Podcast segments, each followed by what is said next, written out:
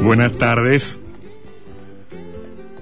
América Latina es hoy una de las regiones más castigadas por el coronavirus, pero es también, según acaba de revelar un estudio internacional, una de las zonas del planeta donde existen, donde se acumulan mayores inconvenientes para luchar contra la corrupción. No solo tenemos problemas para luchar contra el coronavirus, sino que también tenemos muchos problemas para luchar contra la corrupción. Al margen del origen del estudio, son consultoras privadas y entidades que, mm, que en general exhiben posiciones políticas muy conservadoras, muy reaccionarias. Al margen de eso, es interesante tener en cuenta que para llegar a las conclusiones a las que se llega, y, no es la Argentina el país que más se ha retrasado, según este estudio en la materia en los últimos tiempos, digo, es interesante señalar que los parámetros que se toman en cuenta para definir dónde hay mayores problemas para luchar contra la corrupción, tienen que ver con eh, rubros en los que la Argentina evidentemente no anda bien. Por ejemplo, la fortaleza de sus instituciones. Por ejemplo, los niveles de independencia del Poder Judicial. Por ejemplo, las reales posibilidades que tiene de acercarse a la verdad en asuntos sensibles el periodismo de investigación. Según cómo se esté en esos rubros y otros, eh, bueno, un país estará o una sociedad estará en mayores condiciones o en mejores condiciones de luchar contra la corrupción. El asunto es inquietante, las conclusiones son preocupantes, no solo por lo que eh, supone o comporta en términos de mm, estrictamente institucional y en lo que supone eh, en la dimensión jurídica, legal o penal del asunto, sino también en cuanto a lo que eso significa para la política, para el ejercicio de la política y para su consideración por parte del público. Para lo que eso significa en el terreno político en cuanto a sus prácticas y sobre lo que eso significa en el terreno político en cuanto a su evaluación. De hecho, una política infectada por la corrupción coloca a los ciudadanos de ese país ante la necesidad de, em, primero que cualquier otra cosa, considerar la conducta, la conducta de sus actores políticos frente a cualquier situación antes que mirar cualquier otra cosa, tengo que ver la conducta del, del agente o del actor que me está hablando. Eh, eso pasará entonces cuando yo tenga que votar en, en, determinadas elecciones, frente a un plebiscito, frente a una consulta popular, o simplemente en la toma de posición en un momento cualquiera ante cualquier debate público. O sea, estamos obligados los ciudadanos no solo a escuchar con atención qué cosas nos están diciendo, sino también quién las dice. ¿Qué cosas están proponiendo los políticos? Actitudes más de avanzado reaccionarias, ideas más progresistas o más moderadas, eh, eh, ideas de derecho de izquierda, más liberales, más conservadoras, no solo eso, sino también la conducta de quien las enuncia, de quien las propone, para saber si efectivamente el comportamiento, la trayectoria, el currículum del sujeto que tal cosa hace está en línea con la generosidad o con la nobleza de sus palabras. En la Argentina, donde la corrupción es en efecto algo más que una sospecha, estaría dada de suyo esta, esta necesidad. Los ciudadanos estarían obligados a llevar adelante esa tarea, ese cometido, esa obligación, cosa que también sabemos no siempre se cumple. Eh, la actitud del ciudadano exige alguna clase de esfuerzo. Se ha dicho, informarse ya supone un esfuerzo, informarse este, siguiendo absolutamente las conductas, las trayectorias, las vidas de los actores políticos supone un esfuerzo em, mayor todavía. Por lo tanto, ese doble ejercicio al que em, eh, se condena de algún modo a los ciudadanos de los países con gobiernos corruptos, em, supone un esfuerzo de ciudadanía muy eh, elevado. y la sospecha de la corrupción o la certeza de eh, la condición corrupta de algunos, de algunos actores dificulta la toma de posición. Pasa en todos los debates.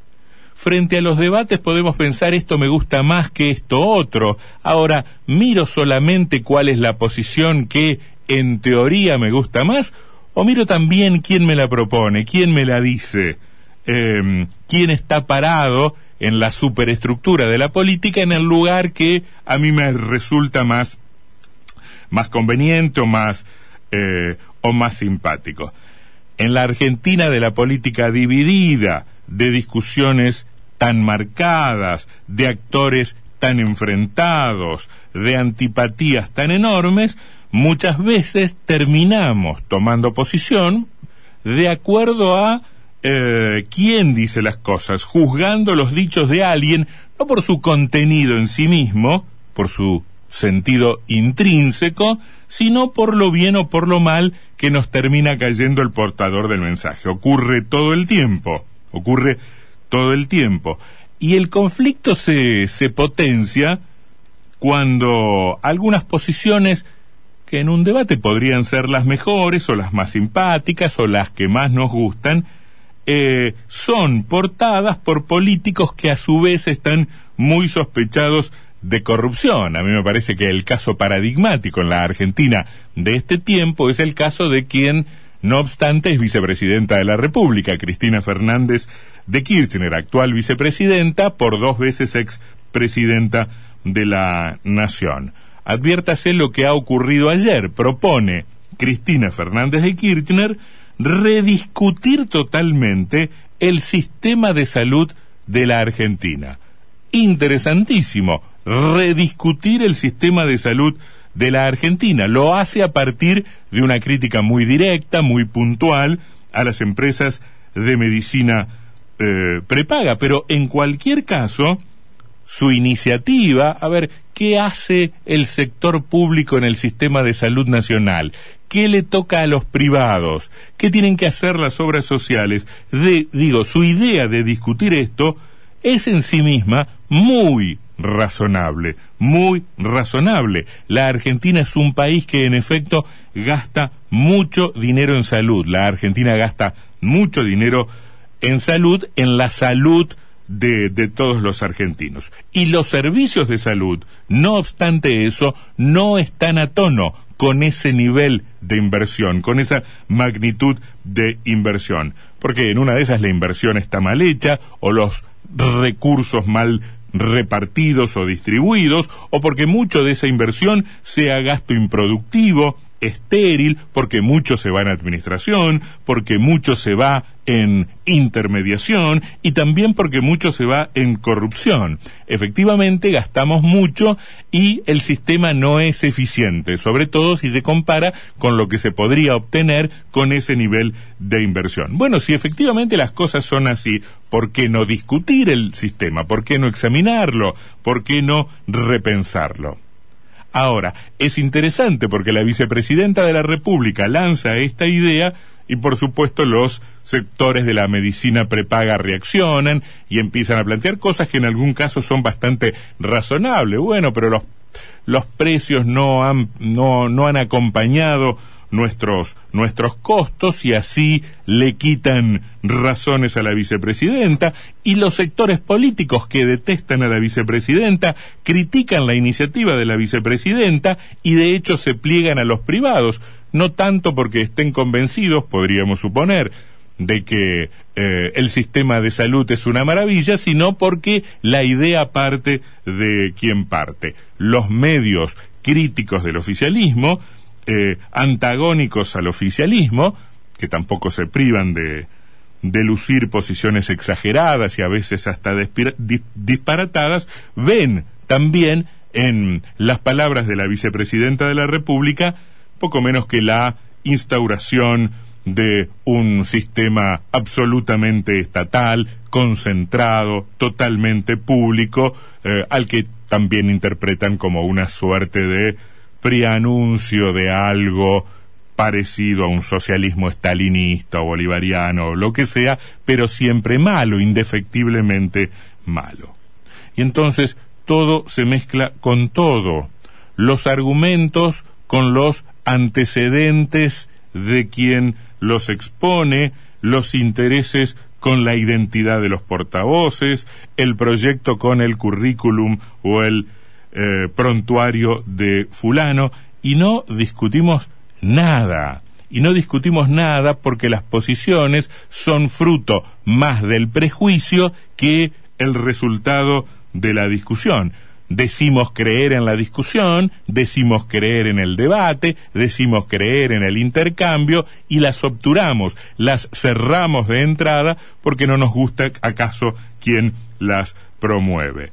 El problema es que no todo es lineal. En política hay conservadores muy decentes y hay conservadores corruptos y progresistas decentes y progresistas corruptos. Y la verdad que es bastante feo que la posición de uno, la posición que uno quisiera ver plasmada en las políticas públicas, sea uno conservador o sea uno un progresista, estén enarboladas, sean sustentadas, em, eh, sean el discurso de quien uno eh, presupone o supone o en el fondo de su corazón sabe es un corrupto.